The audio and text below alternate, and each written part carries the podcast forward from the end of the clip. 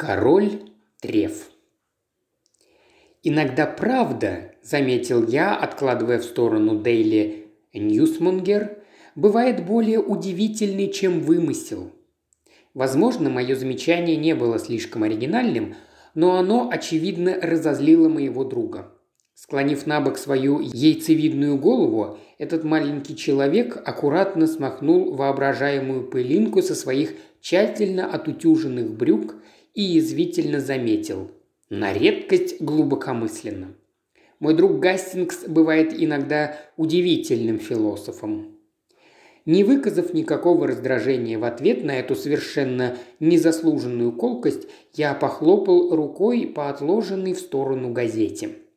«Вы уже прочли утреннюю прессу?» Да, прочел. И после прочтения вновь аккуратно сложил газеты. Я не бросаю их на пол, как вы обычно делаете, с вашей столь прискорбной склонностью к беспорядку и бессистемности. Это была одна из наихудших особенностей Пуаро. Порядок и система стали его идолами. Он доходил до того, что приписывал им все свои успехи. Значит, вы видели заметку об убийстве небезызвестного импресарио Генри Ридбурна. Мое высказывание было вызвано именно этим событием. И, кстати, правда бывает не только более удивительной, чем вымысел, она также бывает более драматичной. Представьте себе этих добропорядочных англичан среднего класса, семейство Орландерсов. Отец и мать, сын и дочь – типичная семья нашей страны. Мужская половина каждый день отправляется на службу, а женщины следят за хозяйством в доме. Их жизнь на редкость спокойна и до чертиков однообразна. Минувшим вечером они собрались в Стритхеме в своем уютном доме под названием Дейзи Мид и сели поиграть в бридж в чистенькой мещанской гостиной. Вдруг совершенно неожиданно распахивается балконная дверь, и в комнату, пошатываясь, вваливается странная незнакомка. Ее серебристое атласное платье покрыто темно-красными пятнами. Прежде чем упасть в глубокий обморок, она произносит единственное слово – «убийство». Возможно, Орландерсом встречались ее фотографии, и они узнали в ней Валери Сент-Клэр, знаменитую ныне танцовщицу, которая покорила лондонскую публику. Это вы столь красноречивы, Гастингс, или газетчики из Daily Newsmonger?» – поинтересовался Пуаро. Daily Newsmonger слишком спешила осветить эту сенсационную новость и удовлетворилась пока голыми фактами. Однако меня сразу поразили драматические перспективы истории. Пуаро задумчиво кивнул. Человеческие слабости всегда приводят к драме. Но вы не всегда можете верно определить ее причины. Попомните мои слова. Я, кстати, тоже заинтересовался этим делом, поскольку, вероятно, мне придется разбираться в нем. Правда? Да. Сегодня утром мне позвонил один господин от имени князя Пола Маранского и договорился со мной о встрече. Но при чем тут какой-то князь? Вы не любите читать вашу замечательную бульварную прессу. Там полно светских сплетен. Из забавной серии «Одна птичка принесла на хвостике» или «Слухом земля полнится». Вот полюбуйтесь. Я прочитал абзац, на котором остановился его короткий, похожий на обрубок палец. Неужели иностранный князь и знаменитая танцовщица действительно так близки? Пожалуй, этой очаровательной леди нравится ее новое бриллиантовое кольцо. «И вот теперь можно продолжить ваше столь драматичное повествование», – сказал Поро. «Как вы помните, мадмуазель Сент-Клэр внезапно упала в обморок на ковер гостиной дома Дейзи Мид. Я пожал плечами. Придя в себя, мадмуазель несколько прояснила ситуацию, в результате чего отец и сын Орландерсы незамедлительно перешли к решительным действиям. Один поспешил за доктором, поскольку леди явно перенесла ужасный шок, а другой в полицейский участок, где сообщил печальную новость и припроводил полицейских в Мондезир, великолепную виллу мистера Ридбурна, расположенную по соседству с ними. Там они и обнаружили этого известного деятеля, имевшего, к слову сказать, весьма сомнительную репутацию, который с проломленным затылком, треснувшим, как яичная скорлупа, лежал на полу собственной библиотеки. «Да, я помешал вам развернуться», – добродушно сказал Пуаро. «Прошу вас, простите меня, а вот и князь». Наш высокородный посетитель представился нам как граф Феодор. Это был странный на вид молодой человек, высокий и порывистый, с безвольным подбородком, характерной наследственной чертой рода Моранбергов и темными с фантастичным блеском глазами. «Месье Пуаро?» Мой друг слегка поклонился. «Месье, я попал в крайне затруднительное положение. Мне даже трудно выразить, насколько». Пуаро махнул рукой. «Я вполне понимаю ваше беспокойство. Мадмуазель Сент-Клэр – ваша хорошая знакомая, не так ли?» «Я надеюсь, что она станет моей женой», – простодушно ответил князь. Удивленно посмотрев на него, Пуаро даже выпрямился в своем кресле. Князь продолжал. «В нашей семье уже бывали марганатические браки. Мой брат Александр тоже пошел против воли нашего императора. Мы живем сейчас в более просвещенное время, свободное от этих устаревших предрассудков. Кроме того, мадемуазель Сент-Клэр в действительности не менее родовита, чем я. Вы слышали ее историю? Про ее происхождение ходит много романтических историй, что, впрочем, нередко сопутствует славе знаменитых танцовщиц. Я слышал, что она является дочерью ирландской поденщицы, хотя другая история называет ее матерью некую великую княгиню из России. Первая история, конечно же, чистый вздор, заявил молодой человек, а вторая вполне реальна. Кроме того, множество раз ее поведение и манеры невольно доказывали ее высокое происхождение. Я верю в наследственность, месье Пуаро. Я тоже верю в наследственность, задумчиво произнес Пуаро. И в связи с этим я подметил несколько странных особенностей. Однако перейдем к делу, месье. Чего вы хотите от меня? Что вас беспокоит? Я могу говорить откровенно, не так ли? Вас интересует, не связана ли мадемуазель Сент-Клэр с этим преступлением? Она, конечно же, была знакома с Ридбурном. Да, он добивался ее любви. А она? Она... Ей нечем было ему ответить. Пуаро проницательно взглянул на него. Имелись ли у нее причины опасаться его? Молодой человек нерешительно помолчал. Был один странный случай. Вы слышали о Заре, ясновидящей? Нет. У нее потрясающие способности. Порой вам тоже могут пригодиться ее предсказания. На прошлой неделе мы с Валери зашли к ней. Она погадала нам на картах. По ее словам, Валери ожидали неприятности. Над ней сгущались тучи. А потом Зара открыла последнюю карту, так называемую определяющую карту – это был трифовый король. Она сказала Валере, «Остерегайся трифового короля. Ты находишься в его власти. Ты боишься его. Через него тебя ждут большие неприятности. Ты знаешь, о ком я говорю?» Валерия смертельно побледнела.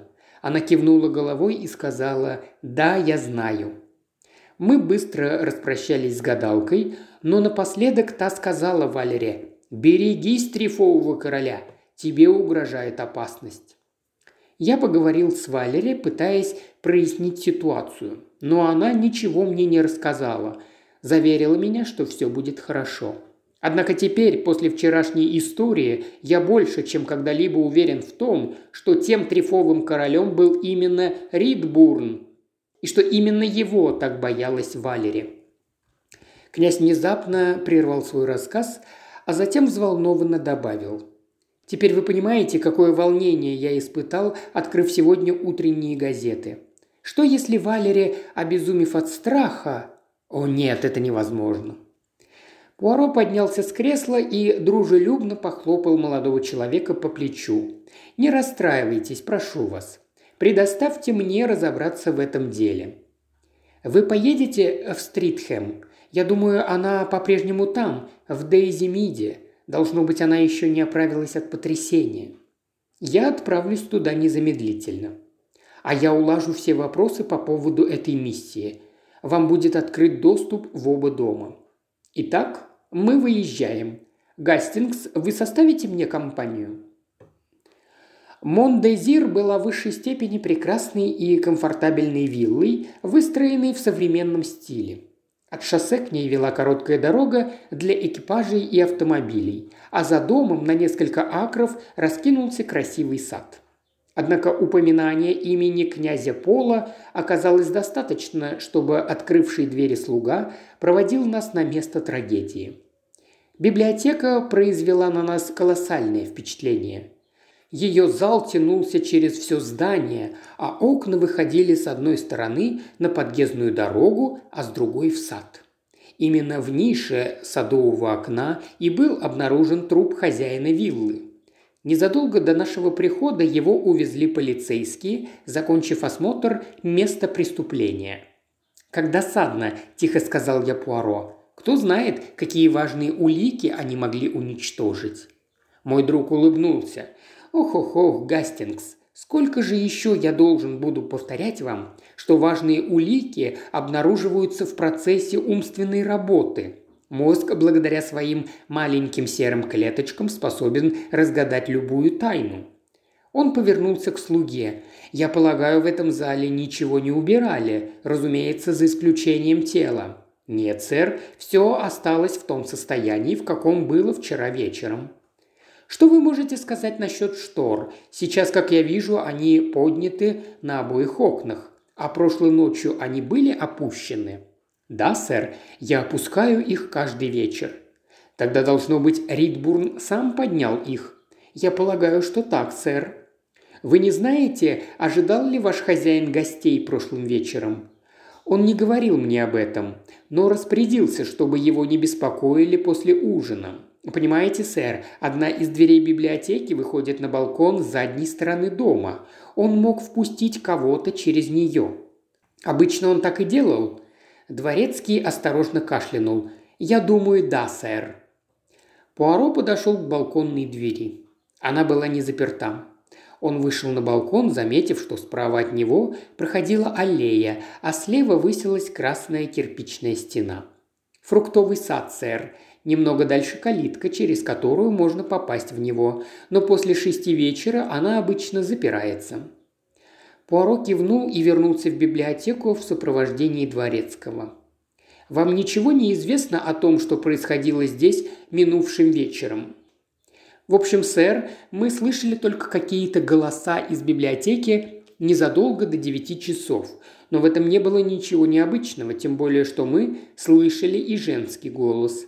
Однако, сэр, вскоре мы все удалились в служебное помещение, которое находится в противоположной части дома, и поэтому больше вообще ничего не слышали. А потом, около 11 часов, прибыла полиция. «Много ли голосов вы слышали?» «Не могу сказать, сэр. Я слышал только женский голос». «Вот как?» «Прошу прощения, сэр, но доктор Райен еще находится в доме. Возможно, вы хотели бы повидать его?» Мы ухватились за это предложение, и через несколько минут доктор, приветливый мужчина лет сорока с небольшим, присоединившись к нам в библиотеке, предоставил Пуаро всю необходимую информацию. Ридбурн лежал возле окна, головой к мраморной скамье. У него были две раны, одна между глаз, а вторая смертельная, на затылке.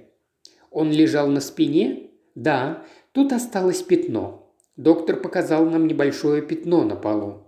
Возможно, рану на затылке он получил в результате падения на пол. Нет, невозможно. Удар был нанесен каким-то предметом, оставившим на черепе довольно глубокую рану. Пуаро задумчиво смотрел перед собой. Возле каждого оконного проема стояла мраморная скамья, боковые ручки которой украшали львиные головы. Пуаро сверкнул глазами. Предположим, он ударился затылком об эту выступающую львиную морду, а потом, падая, просто сполз на пол. Ведь в таком случае рана могла бы оказаться достаточно глубокой, не правда ли? Да, вполне. Однако угол, под которым он лежал, делает вашу версию невозможной. И кроме того, на мраморе не удалось обнаружить никаких следов крови. А если кто-то смыл следы? Доктор пожал плечами. Маловероятно. Вряд ли кому-то понадобилось бы придавать несчастному случаю вид убийства. «Да, безусловно», – неохотно согласился Пуаро. «Как вы считаете, эти удары могли быть нанесены женщиной?» «О, да. Могу сказать об этом без всяких сомнений. Вы имеете в виду мадмуазель Сент-Клэр, я полагаю?» «Я не думаю ни о ком конкретно. Пока не уверен», – осторожно ответил Пуаро. Его внимание переключилось на открытую балконную дверь, а доктор тем временем продолжил. Именно через нее выбежала мадмуазель Сент-Клэр. Вон там, между деревьями, виднеется Дейзи Мид. Конечно, вокруг есть дома и поближе, но все они находятся со стороны шоссе. Так уж случилось, что с этой стороны виллы виден только Дейзи Мид. Пройдя по саду, Пуаро вышел через железную калитку и по зеленой лужайке направился к садовым воротам Дейзи Мида, который оказался скромным, небольшим особняком, расположенным на участке примерно в полакра. Несколько ступеней поднимались к застекленным дверям.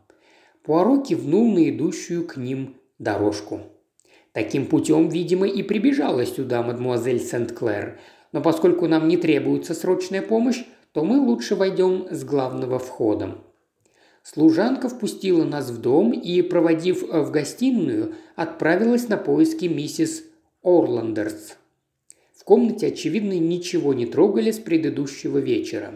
В камине еще лежал пепел, а в центре комнаты по-прежнему стоял столик для бриджа с раскрытыми картами, словно игроки только что прервали партию. Гостиная была настолько перегружена дешевыми безделушками, а ее стены украшало множество на редкость безобразных семейных портретов. Пуаро разглядывал их с более снисходительным видом, чем я, и даже по своему обыкновению поправил одну или две картины, которые висели чуть кривовато. Фамилия. В этом доме крепкие семейные связи, не так ли? Родственные чувства – вот что придает очарование этому месту. Я согласился, скользнув глазами по семейному портрету, на котором были изображены усатый джентльмен, дама с высокой прической, упитанный развощекий крепыш и две маленькие девочки с бантами. Решив, что на этом портрете художник много лет назад запечатлел именно семью Орландерс, я с интересом вглядывался в их лица. Дверь открылась, и в гостиную вошла молодая женщина. Ее темные волосы были уложены в аккуратную прическу, а наряд состоял из тускло-коричневого жакета спортивного покроя и твидовой юбки. Она вопросительно посмотрела на нас. Пуаро шагнул ей навстречу. «Мисс Орландерс, если не ошибаюсь, я сожалею, что мне пришлось нарушить ваш покой. Учитывая, что вы пережили вчера вечером, должно быть, вся эта история сильно огорчила вас». «Да, она весьма неприятна», – осторожно ответила молодая дама. Я начал думать, что произошедшая здесь драма оказалась недоступной для понимания мисс Орландерс и что отсутствие у нее воображения могло лишить трагизма любую драму. Я утвердился в своем предположении, когда она продолжила.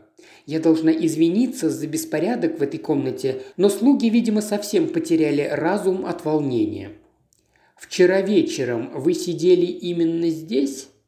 Да, мы играли в бридж после ужина, когда... Простите, как долго вы играли? Ну, мисс Орландер задумалась. Точно я не могу сказать. По-моему, мы прервали игру около десяти часов. Я помню, что мы сыграли несколько роберов. А где именно сидели вы? напротив окна, я была в паре с мамой и как раз назначила игру без козыря. И вдруг неожиданно дверь в сад распахнулась, и мисс Сент-Клэр, шатаясь, вошла в комнату. «Вы узнали ее?» Ее лицо показалось мне смутно знакомым. «Она все еще у вас, не так ли?» «Да, но она никого не желает видеть. Она еще находится в состоянии нервного потрясения». «Я полагаю, она не откажется поговорить со мной?»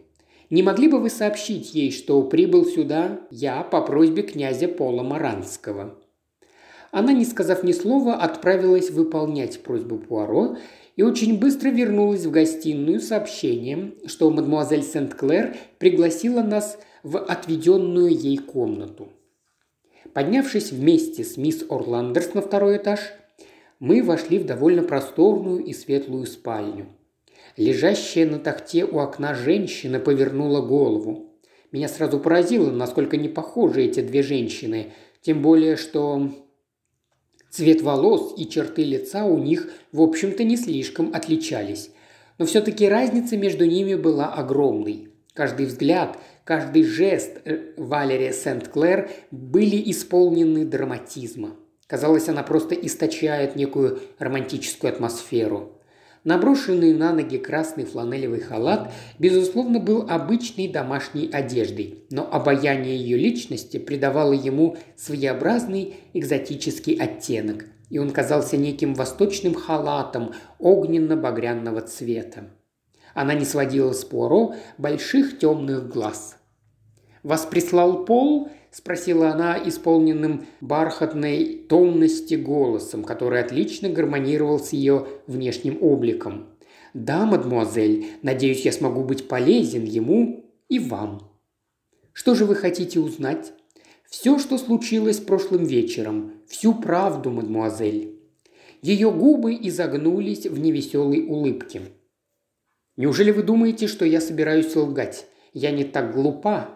Мне совершенно ясно, что в данном случае невозможно утаить факты. Мистеру Ридбурну покойному удалось узнать один мой секрет. И он начал шантажировать меня. Ради Пола я пыталась договориться с ним.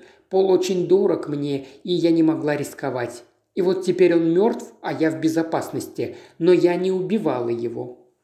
Пуаро с улыбкой покачал головой. «Ваше признание излишне, мадам. Теперь расскажите мне, что произошло вчера вечером».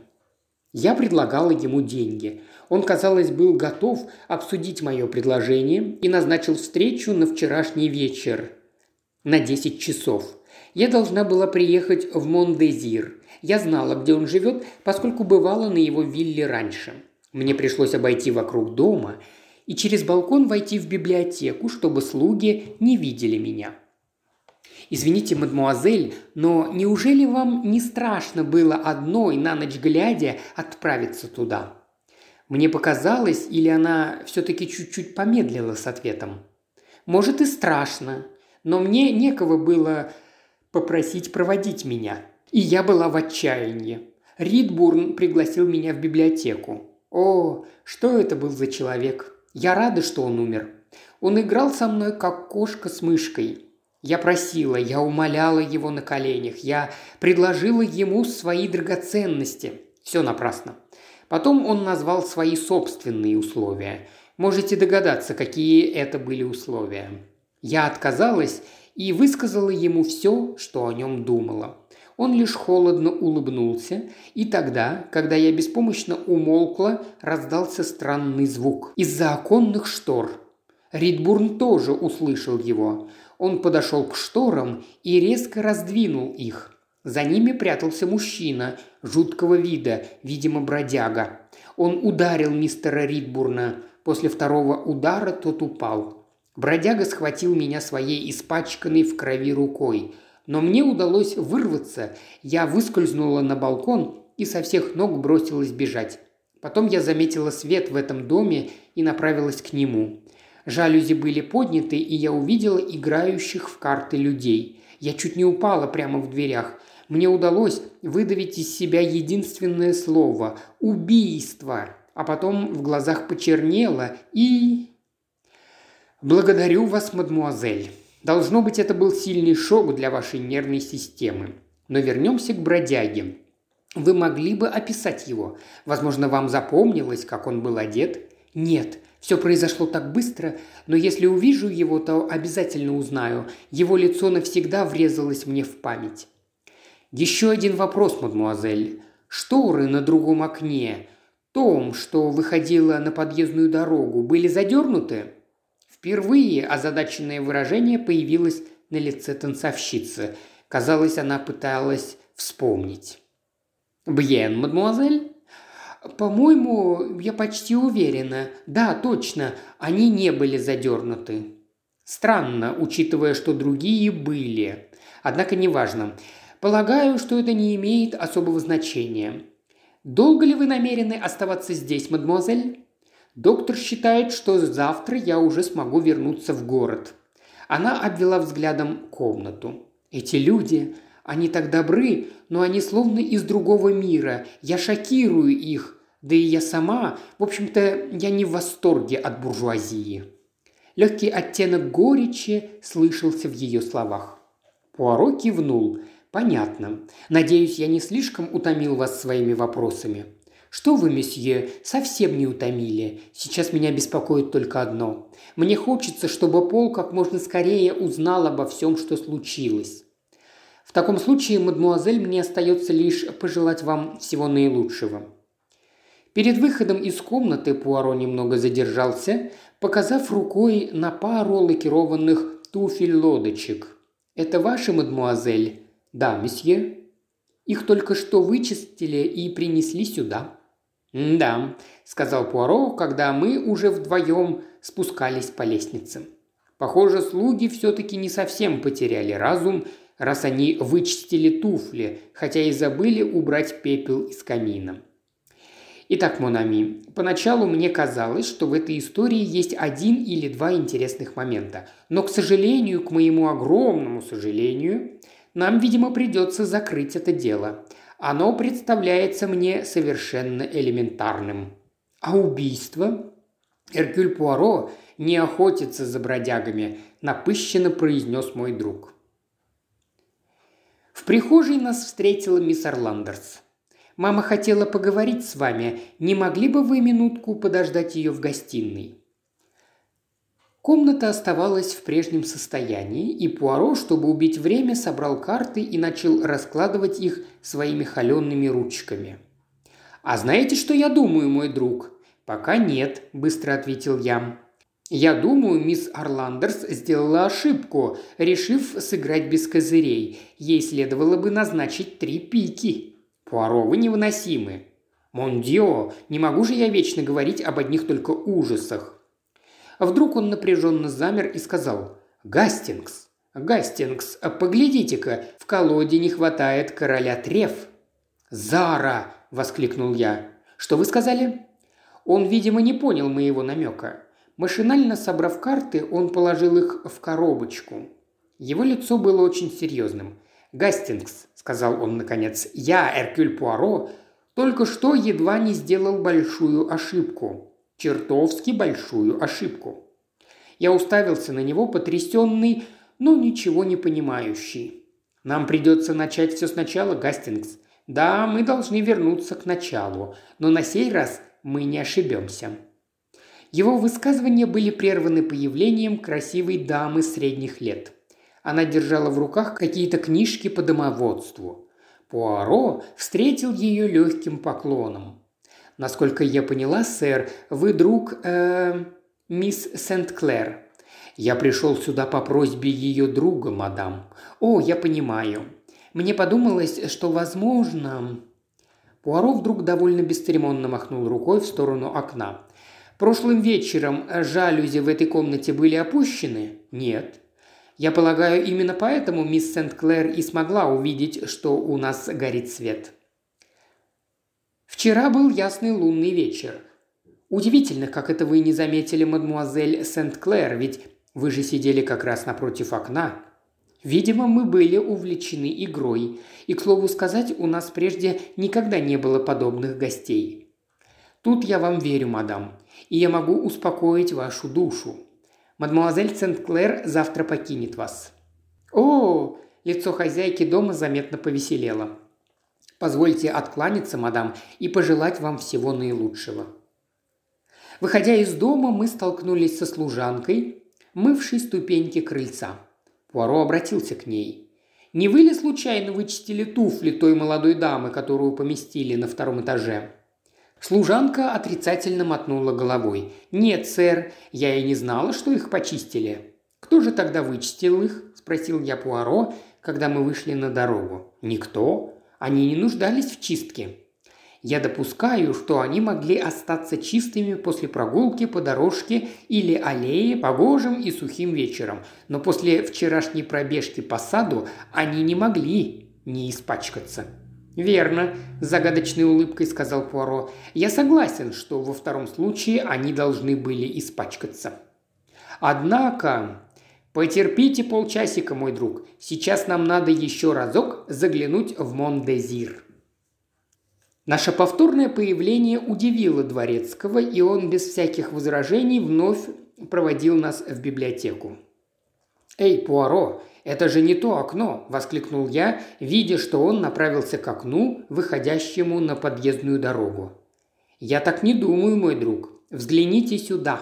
Он показал на мраморную львиную голову. Ее морда была чуть светлее, чем слегка запылившийся цвет остального мрамора. Переместив руку, Пуаро указал на подобное, более светлое пятно на натертом до блеска паркете.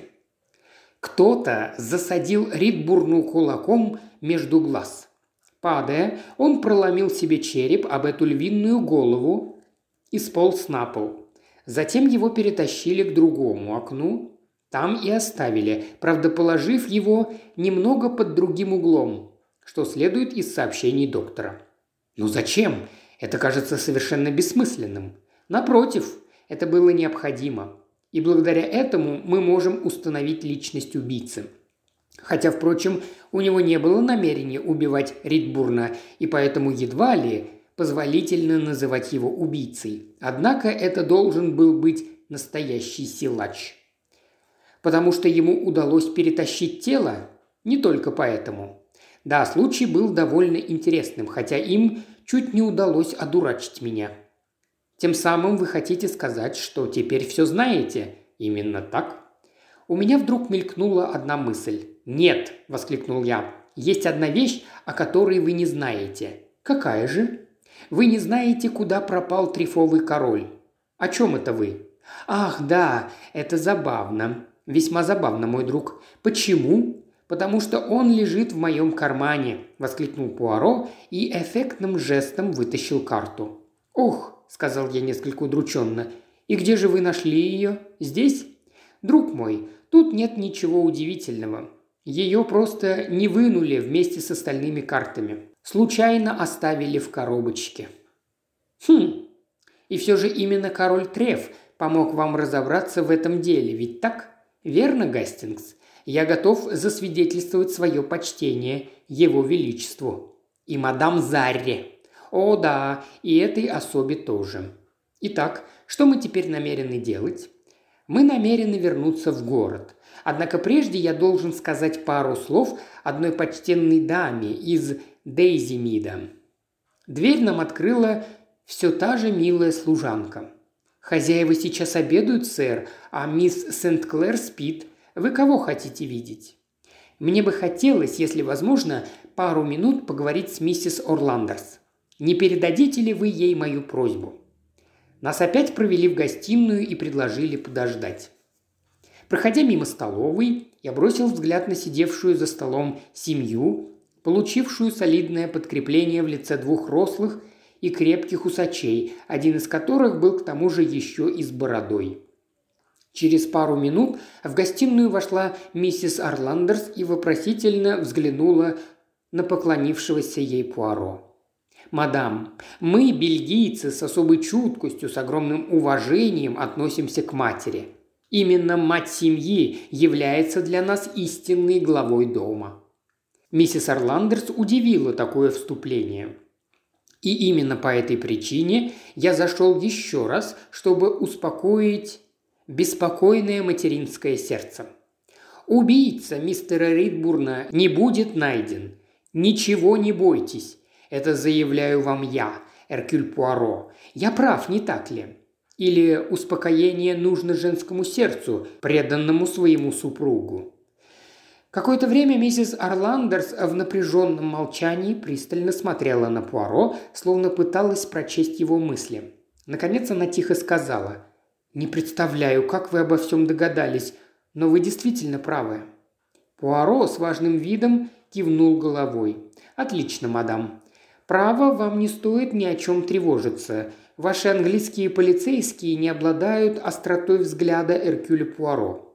Он постучал ногтем по семейному портрету, висевшему на стене.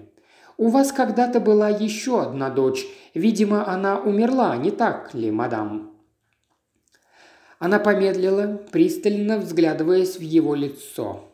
«Да, она умерла», – наконец ответила миссис Орландерс. «Увы», – с легкой улыбкой заметил Пуаро. «Что ж, нам пора возвращаться в город. С вашего позволения я хочу вернуть короля Трев в вашу колоду. Это был ваш единственный промах. Вы же понимаете, как трудно сыграть несколько роберов, когда в колоде только 51 карта.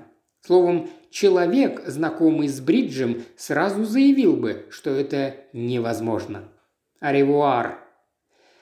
Когда мы направились к станции, Пуаро сказал. «Итак, мой друг, теперь вам все понятно?»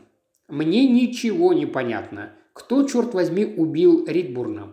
Джон Орландерс-младший.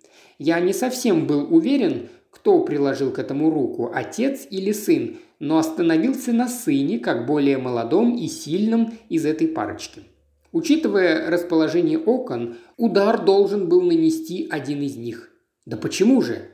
В библиотеке Ридбурна четыре выхода. Две двери ведут в дом, а две на улицу но их, очевидно, устраивал только один выход. Остальные три так или иначе выходили к фасаду виллы. Трагедия должна была разыграться возле задней балконной двери, чтобы появление Валери Сент-Клер в Дейзи Миде выглядело случайным и убедительным. На самом деле, разумеется, она просто упала в обморок, и Джону Орландерсу пришлось тащить ее на своих плечах. Вот почему я говорил, что он должен быть силачом. То есть они пришли туда вдвоем? Да. Вы помните, как Валери чуть помедлила, когда я спросил, не страшно ли ей было идти одной? С ней отправился Джон Орландерс, что, насколько я понимаю, не улучшило настроение Ридбурна. Они, видимо, о чем-то горячо спорили, и, вероятно, какое-то оскорбление, нанесенное Валере, возбудило Джона ударить Ридбурна. Остальное вы знаете. А как же бридж? Для бриджа нужно четыре игрока. Подобные пустяки обычно придают ситуации наибольшую убедительность. Кто бы мог предположить, что на самом деле в гостиной вчера вечером сидело всего лишь три человека? И все же Пуаро еще не удалось рассеять мое недоумение. Я не понимаю одного. Что может быть общего у орландерсов с танцовщицей Валери Сент-Клэр? Странно. Я удивлен, что вы не поняли этого. Ведь вы довольно долго разглядывали ту картину на стене, гораздо дольше меня. Возможно, вторая дочь, миссис Орландерс, умерла для семьи, однако мир знает ее под именем Валери Сент-Клэр. Что? Разве вы не заметили семейного сходства, увидев вместе двух сестер? Нет, признался я. Напротив, я думал только о том, насколько они не похожи. А все потому, мой дорогой Гастингс, что у вас слишком впечатлительная и романтическая душа. У них почти одинаковые черты лица, а также цвет кожи и волос. Но вот что интересно. Валерия стыдится своей семьи, а ее семья испытывает тоже чувство по отношению к ней. И тем не менее, в момент опасности она обратилась за помощью к своему брату, и когда дело закончилось несчастьем, они все замечательно поддержали друг друга. Семейная поддержка бывает поистине удивительной. Крепкая семья способна разыграть любую драму. И сценический талант Валери является семейной чертой. Подобно князю Полу, я верю в наследственность. Им удалось обмануть меня, если бы не одна счастливая случайность и неверный ответ миссис Орландерс. Помните, она не отрицала, что сидела во время бриджа напротив окна, что противоречило словам ее дочери, то есть семье Орландерс удалось бы нанести поражение Эркюлю Пуаро. «Что вы скажете князю?» Что Валерия не могла совершить это преступление и что того бродячего убийцу вряд ли когда-либо обнаружат. Также следовало бы выразить благодарность Заре, Какое любопытное совпадение. Мне думается, мы могли бы назвать это маленькое дело «Король Треф». А вы как думаете, мой друг?»